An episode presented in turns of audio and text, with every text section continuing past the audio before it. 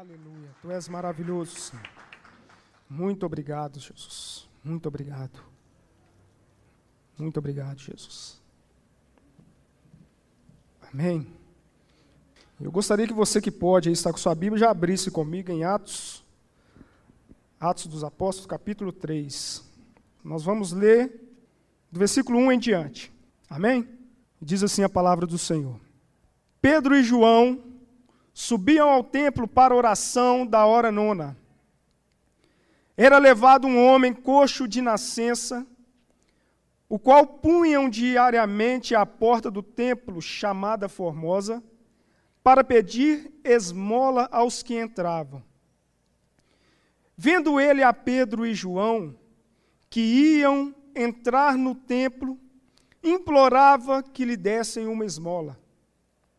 Pedro, fitando juntamente com João, disse: Olha para nós. Repita comigo: olhe para nós. Mais uma vez, olhe para nós. Amém. Continue acompanhando o versículo 5. Ele os olhava atentamente, esperando receber alguma coisa. Pedro, porém, lhe disse: Não possuo nem prata nem ouro, mas o que tenho, isto te dou, em nome de Jesus Cristo, o Nazareno, anda. Repita comigo, em nome de Jesus Cristo, o Nazareno, anda. Acompanhando comigo, continue o versículo 7. E tomando pela mão direita, levantou. Imediatamente os seus pés e tornozelos se firmaram. De um salto se pôs em pé passou a andar e entrou com eles no templo, saltando e louvando a Deus. Viu todo o povo a andar e a louvar a Deus, e reconheceram ser ele o mesmo que esmolava, assentado à porta formosa do templo, e se encheram de admiração e assombro por isso que lhe acontecera até aqui. Nós vamos parar aqui no versículo 10 por enquanto. Feche seus olhos, quero tomar mais uma palavra de oração. Senhor, muito obrigado pela tua palavra que aqui está sendo exposta, ministrada aos nossos corações. Continue agindo, ó Pai, neste culto desta manhã. Que o Senhor possa falar poderosamente a cada coração, ao meu coração que o Teu Espírito Santo continue na liberdade para agir, nos tocar. E que nós, a Deus, não venhamos sair daqui da mesma forma que entramos, mas sim transformados pela Tua palavra. Porque ela é edificante, ela transforma, ela muda. Ela, Pai, preenche o vazio, somente o Senhor pode. Somos dependentes de Ti, precisamos de Ti. Continue agindo em nosso favor, em nome de Jesus. Amém, amém e amém. Glória a Deus. Queridos, se nós formos pegar o livro de Atos do início, nós vemos que após a crucificação de Jesus, aqueles discípulos eles se reuniam, estavam começando ali é, a instituição da igreja, se assim eu posso dizer, em reunião, em unidade do povo.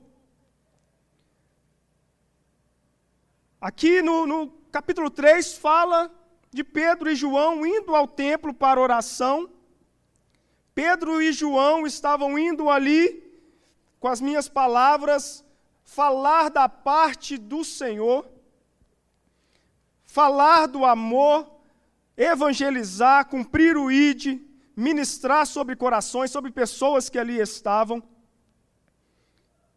E como a palavra aqui nos diz que logo à porta estava um homem que era coxo de nascença, um homem que necessitava de algo, e naquele momento, no meu pensamento, acredito eu que a necessidade dele, ou talvez o que ele pensava era em ter um recurso financeiro, pois a palavra fala que ele esmolava, que ele pedia, estava ali como um pedinte, buscando algo, especificamente um recurso financeiro, uma ajuda, talvez para o seu sustento, devido à sua condição, não podia trabalhar, mas ele estava ali. A palavra nos fala que deixavam aquele homem ali e ele pedia a todos aqueles que passavam por aquele lugar ou que iam ao templo para orar, aquele homem estava pedindo algo. Dentro dessa condição de pedinte, tanto aquele que está ali pedindo quanto daqueles que passavam, nós vemos duas situações. Uma situação que é aquele que necessitava de algo, que estava ali pedindo algo, uma ajuda. Repita comigo, estava pedindo uma ajuda. Mas também a situação daqueles que por ali passavam, talvez alguns até ajudavam, talvez outros não ajudavam, desprezava talvez aquele homem que ali se encontrava naquela condição. E Deus falou fortemente ao meu coração sobre isso, meus irmãos. Nessas duas ocasiões. Primeiro, de alguém que necessita de algo, e segundo, daquele que tem algo, e muitas das vezes, ou muitas vezes, não ajuda ou não faz algo em prol do próximo. A Bíblia, nos primeiros versículos desse capítulo, fala que aquele homem implorava para que eles lhe dessem uma esmola.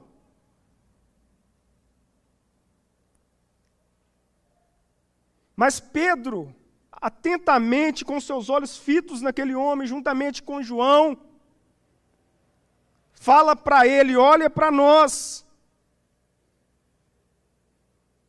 Eu não possuo nem ouro nem prata, mas o que eu tenho, o que nós temos, nós te damos. E eu paro por aqui no versículo. O que eu tenho, o que nós temos, nós te damos.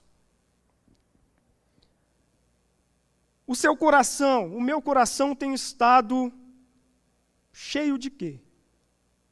A sua vida. O que você tem na sua vida? Eu não estou dizendo simplesmente algo material, mas espiritualmente falando, como está a sua vida hoje?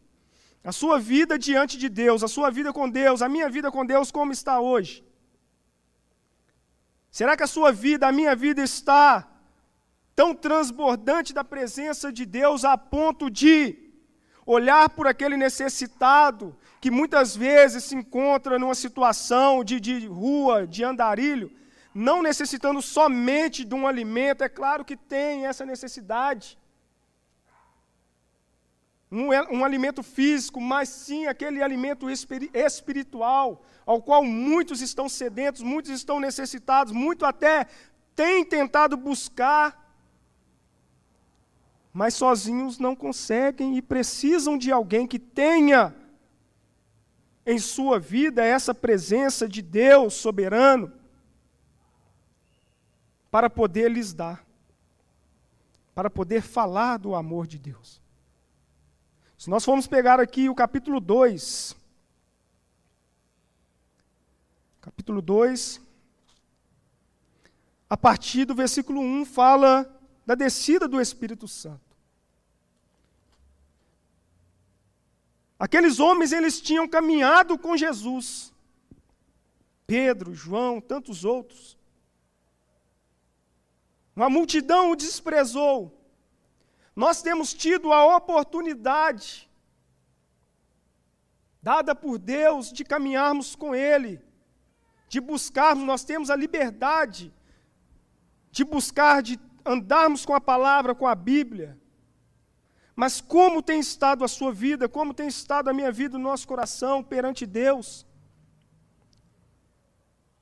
Aqueles homens estavam cheios, transbordando a presença do Espírito Santo. Porque houve a descida do Espírito Santo. Todos foram tomados naquele lugar onde estavam. A Bíblia fala, continua dizendo no, no capítulo 2, sobre os dons de línguas que foram ali distribuídos sobre aquele povo. Era tão grande a presença de Deus, a presença do Espírito Santo de Deus, que houve um estrondo naquele lugar. As paredes estremeceram. Mas eu torno a perguntar, e não precisa de me responder, como tem estado a sua vida e a minha vida diante de Deus, espiritualmente. Voltando para o, para o capítulo 3, aquele homem estava esmolando, precisando, pedindo algo.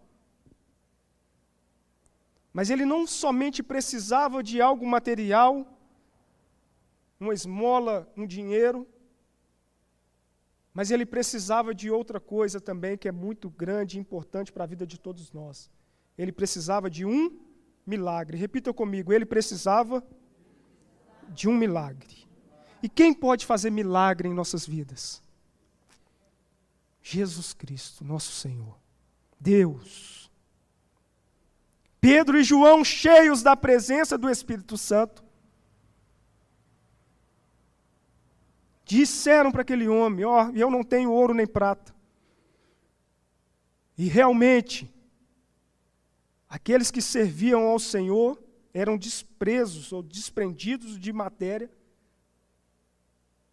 A palavra mesmo fala que a igreja primitiva ela vivia em comum, aqueles que tinham propriedades vendiam, juntavam tudo e compartilhavam entre os outros para que houvesse ali o sustento de todos. Renúncia, entrega. Mas aquele homem precisava de um milagre. E eu digo um milagre tanto físico, físico quanto espiritual também, porque através daquele milagre físico ao qual foi ali é, feito na vida daquele homem, houve também um milagre espiritual ao qual aquele homem passou a entender quem é o Deus que aqueles homens serviam. O poder o poderio daquele Deus ao qual fizeram um milagre sobre a sua vida.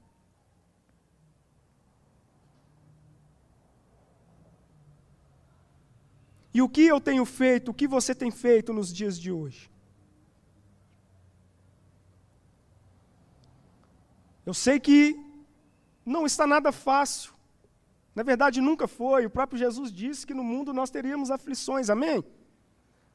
Mas ele continua dizendo que é para nós termos bom ânimo, porque ele venceu o mundo por nós, sofreu por nós, o preço foi pago.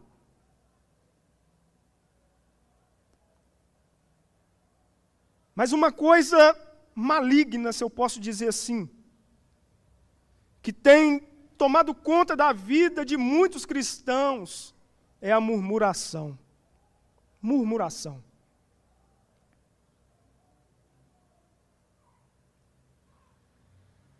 É uma coisa terrível. É uma coisa maligna, é a murmuração. Ah, mas como que eu vou ministrar? Como que eu vou falar do amor de Jesus? Como que eu vou falar dos milagres do Jesus? Pois se eu mesmo estou precisando de um milagre. Queridos, entendam uma coisa: tudo tem seu tempo, tudo tem a hora certa. Da parte de Deus. Falando um pouco de mim, o que Deus fez na minha vida. Bem rapidinho, só para entrarmos aqui nesse contexto. Muitos aqui sabem, e não é novidade, mas nós, eu juntamente com a minha família, chegamos aqui na Anel de Selar no ano de 2016, no início de 2016, finalzinho de 2015, 2016. Nós viemos de um outro ministério, nós tínhamos um encargo né, ministerial. Estávamos frente a uma congregação que foi iniciada, graças a Deus, em um lar onde havia a mãe e um filho, na verdade, um casal de filhos que eram gêmeos. E Deus foi fazendo milagres, foi fazendo coisas grandiosas naquele lugar. Queridos, era tão grande o agir, o poder de Deus sobre aquela região, e o inimigo, certa vez, certas ocasiões, tentava colocar coisas ruins no meu coração, na minha mente. Eu chegava a ouvir claramente ele falando: Você está vendo os milagres acontecendo, mas você está precisando de um milagre. Até que, uma certa vez, orando, em um período de consagração com Deus, um propósito,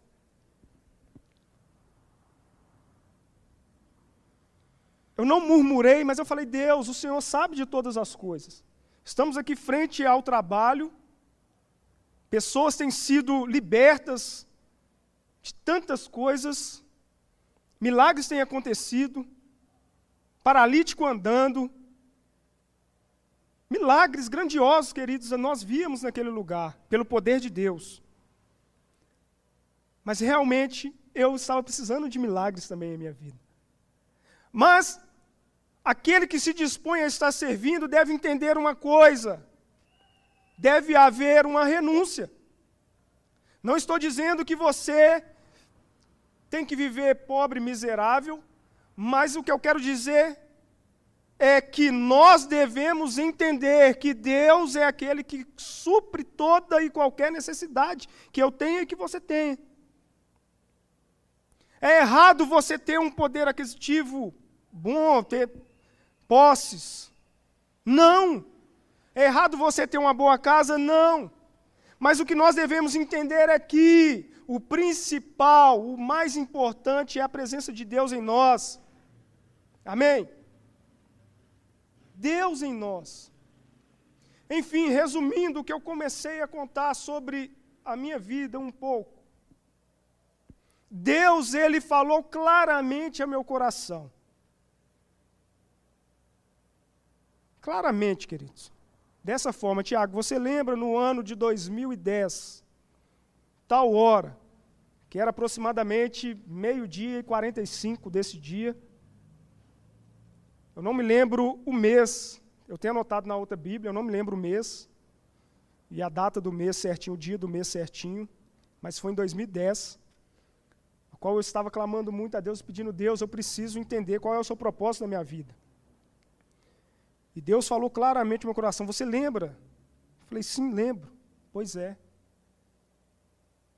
Eu te chamei, eu te escolhi. Mas você sabe que deve haver uma renúncia. E quem cuida de você sou eu. Há tempo para todas as coisas. A Bíblia fala isso, há tempo para todas as coisas, amém? E a partir daquele momento eu comecei a entender e depositar mais a minha confiança no Senhor. Eu aprendi a olhar mais espiritualmente, não que eu devia, devesse deixar o natural, não. Mas o meu foco deveria ser Cristo. O seu agir não somente o que ele poderia fazer, mas quem ele era e quem ele é em minha vida. Enfim, precisamos sim da matéria, do sustento. Mas em Mateus fala que, Mateus 6, capítulo 6, que o Senhor ele cuida. Voltando aqui para Atos, naquele momento, nessa ocasião, ao qual aquele homem necessitava de algo, precisava de algo material, mas principalmente o espiritual e de um milagre. Ele viveu aquele milagre. Aqueles homens que tinham a presença de Deus sobre a sua vida, que era grandiosa, que naquele momento estavam transbordantes do poder do Espírito Santo, eles ministraram sobre aquele homem. A Bíblia fala que eles o tomou pela mão, levantou aquele homem, aquele homem saiu andando. Sim ou não? não somente andando. A Bíblia fala que aquele homem ele saltou e se pôs em pé. Eu tento imaginar, meus irmãos, a alegria daquele homem saltando, correndo, alegre. Ele se encontrava em uma condição de necessidade, uma necessidade física, mas também de uma necessidade espiritual, que era ter um encontro com o Pai, um encontro com o Senhor, e ele teve esse encontro. Chegou o momento dele ter o um encontro.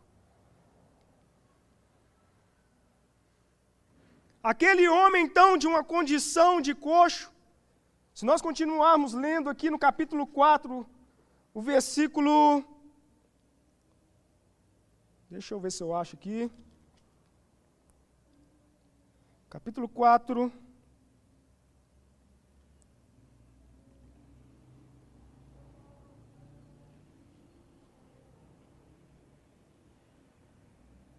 Versículo 22. Quando Pedro e João tinham sido presos, porque a multidão viu aquele homem, conhecia aquele homem. Todos os dias aquele homem estava ali, era coxo, não andava. E logo todos viram, ficaram ali, alguns atemorizados, outros ficaram maravilhados com o que viram, pois conheciam aquele homem, sabiam que ele era daquele jeito de nascença. A Bíblia fala aqui no capítulo 4, versículo 22, que aquele homem tinha mais de 40 anos. Mais de 40 anos, ou seja, já tinha mais de 40 anos que aquele homem se encontrava naquela condição. Eu não sei quantos anos você tem. Eu não sei em qual data, em qual momento, em qual ocasião o Espírito Santo de Deus te alcançou. Eu não sei quais os milagres você tem pedido a Deus para ser feito na sua vida. Eu não sei qual tem sido a sua necessidade no dia de hoje. Mas Deus ele pode fazer tudo ao seu tempo. Mais de 40 anos aquele homem naquela condição. E ali chegou dois homens abençoados e ministrou sobre a vida dele a cura, o milagre. Mais ainda a presença de Deus sobre a vida daquele homem. Muitas vezes não vemos milagres, meus irmãos, não estou dizendo que é uma coisa, é, como que eu posso dizer?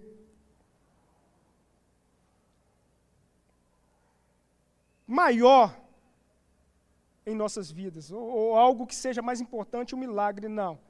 Milagre físico, ou talvez material.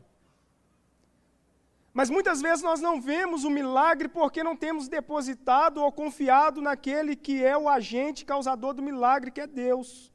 Aquele que pode fazer o milagre. Às vezes nós até começamos, não, Deus, eu sei que o Senhor pode fazer. Mas como eu disse, muitas vezes murmuramos por determinada situação. Como eu disse, o período que eu passei, eu precisava tanto, meus irmãos, vocês não têm noção. Eu acho que eu já contei isso aqui para os irmãos. Em oito a nove meses, um período de nove meses mais ou menos, nós mudamos por volta das seis, sete vezes nesse período.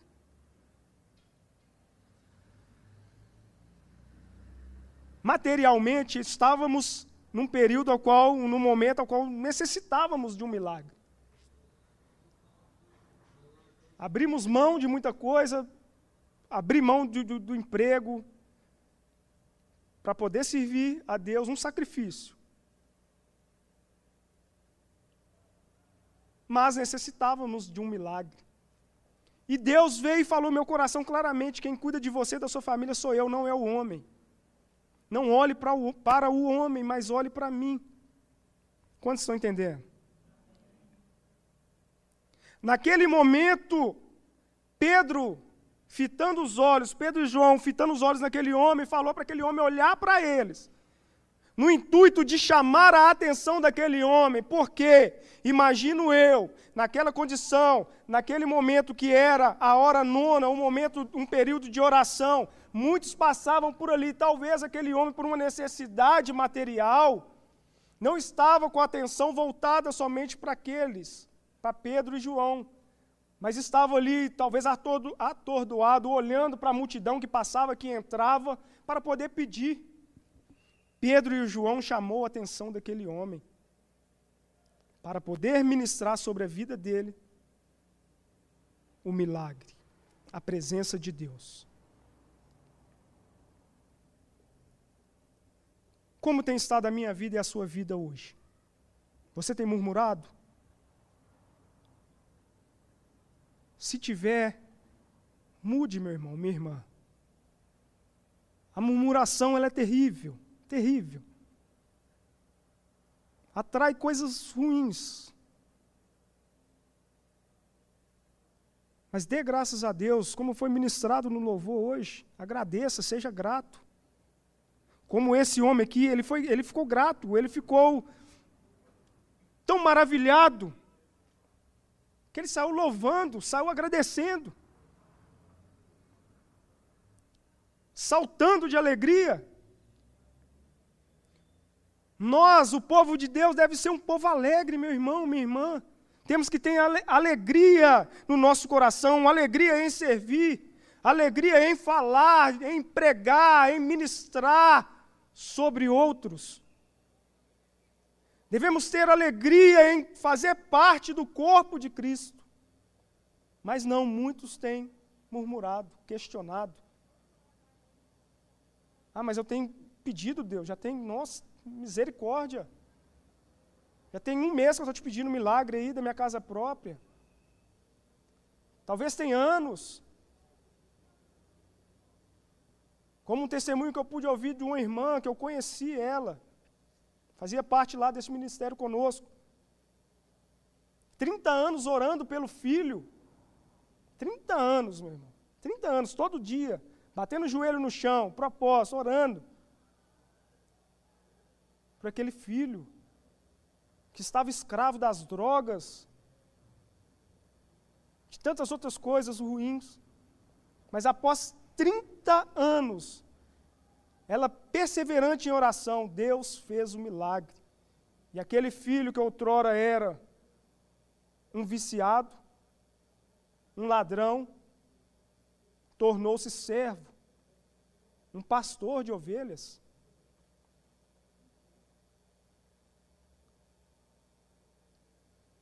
Não desista do chamado ao qual Deus tem para a sua vida. Não seja murmurador, mas tenha alegria em seu coração, em servir, em falar do nome de Jesus, que é o nome que está acima de todos os nomes. Fale do amor, fale da grandiosidade de Deus. Sabe, quando você tiver a oportunidade, talvez a sua atitude também ela pode, talvez não a sua atitude como servo pode fazer uma grande diferença na vida de outros. Você não tem noção quanto isso é importante, como você age, como você vive.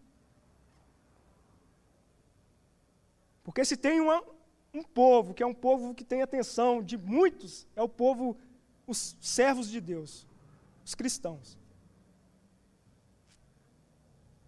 Porque um vacilinho, um vacilinho que der, pode ter certeza que. Ah, meu irmão, não é fácil não. Mas enfim, encha o seu coração, a sua vida da presença de Deus. Já estou encerrando essa mensagem e eu quero fazer uma pergunta. O que você tem para dar para outros? Pedro e João, naquele momento, não tinham ouro nem prata, mas tinham o principal, a presença de Deus. Essa pergunta, ela bate em meu coração também. O que eu tenho para dar? E vou mais além, o que eu tenho feito? em prol do meu próximo. Que não é somente aquele que passa na rua ou o vizinho, mas o meu próximo é aquele que começa ali dentro de casa. O que eu tenho dado, o que eu tenho feito, quanto tempo eu tenho orado, o que eu tenho ministrado, como eu tenho agido, quais têm sido as minhas atitudes.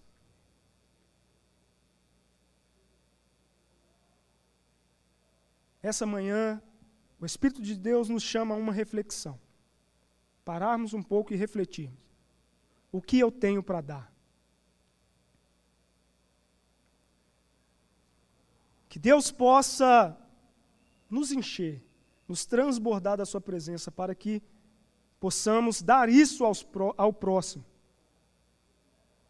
Ministrar sobre vidas o amor, o poder a grandiosidade de Deus em nome de Jesus. Quantos estão entendendo? Diga amém. Encerrando essa mensagem, torno a dizer aqui, no capítulo 4 fala, versículo 22, aquele homem encontrava-se naquela condição há mais de 42 anos. Tem pessoas aqui, talvez com essa idade, 42, alguns um pouco a mais, outros menos.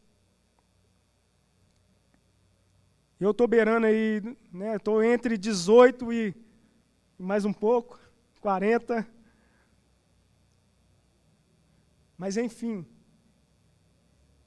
o que eu tenho para dar para outros? Às vezes a gente fica numa correria cotidiana, não, eu tenho que trabalhar, eu tenho que trabalhar. Nós precisamos trabalhar. Nós precisamos trabalhar, isso é bíblico. Mas não devemos esquecer que é o principal de Deus, meus irmãos. A presença de Deus.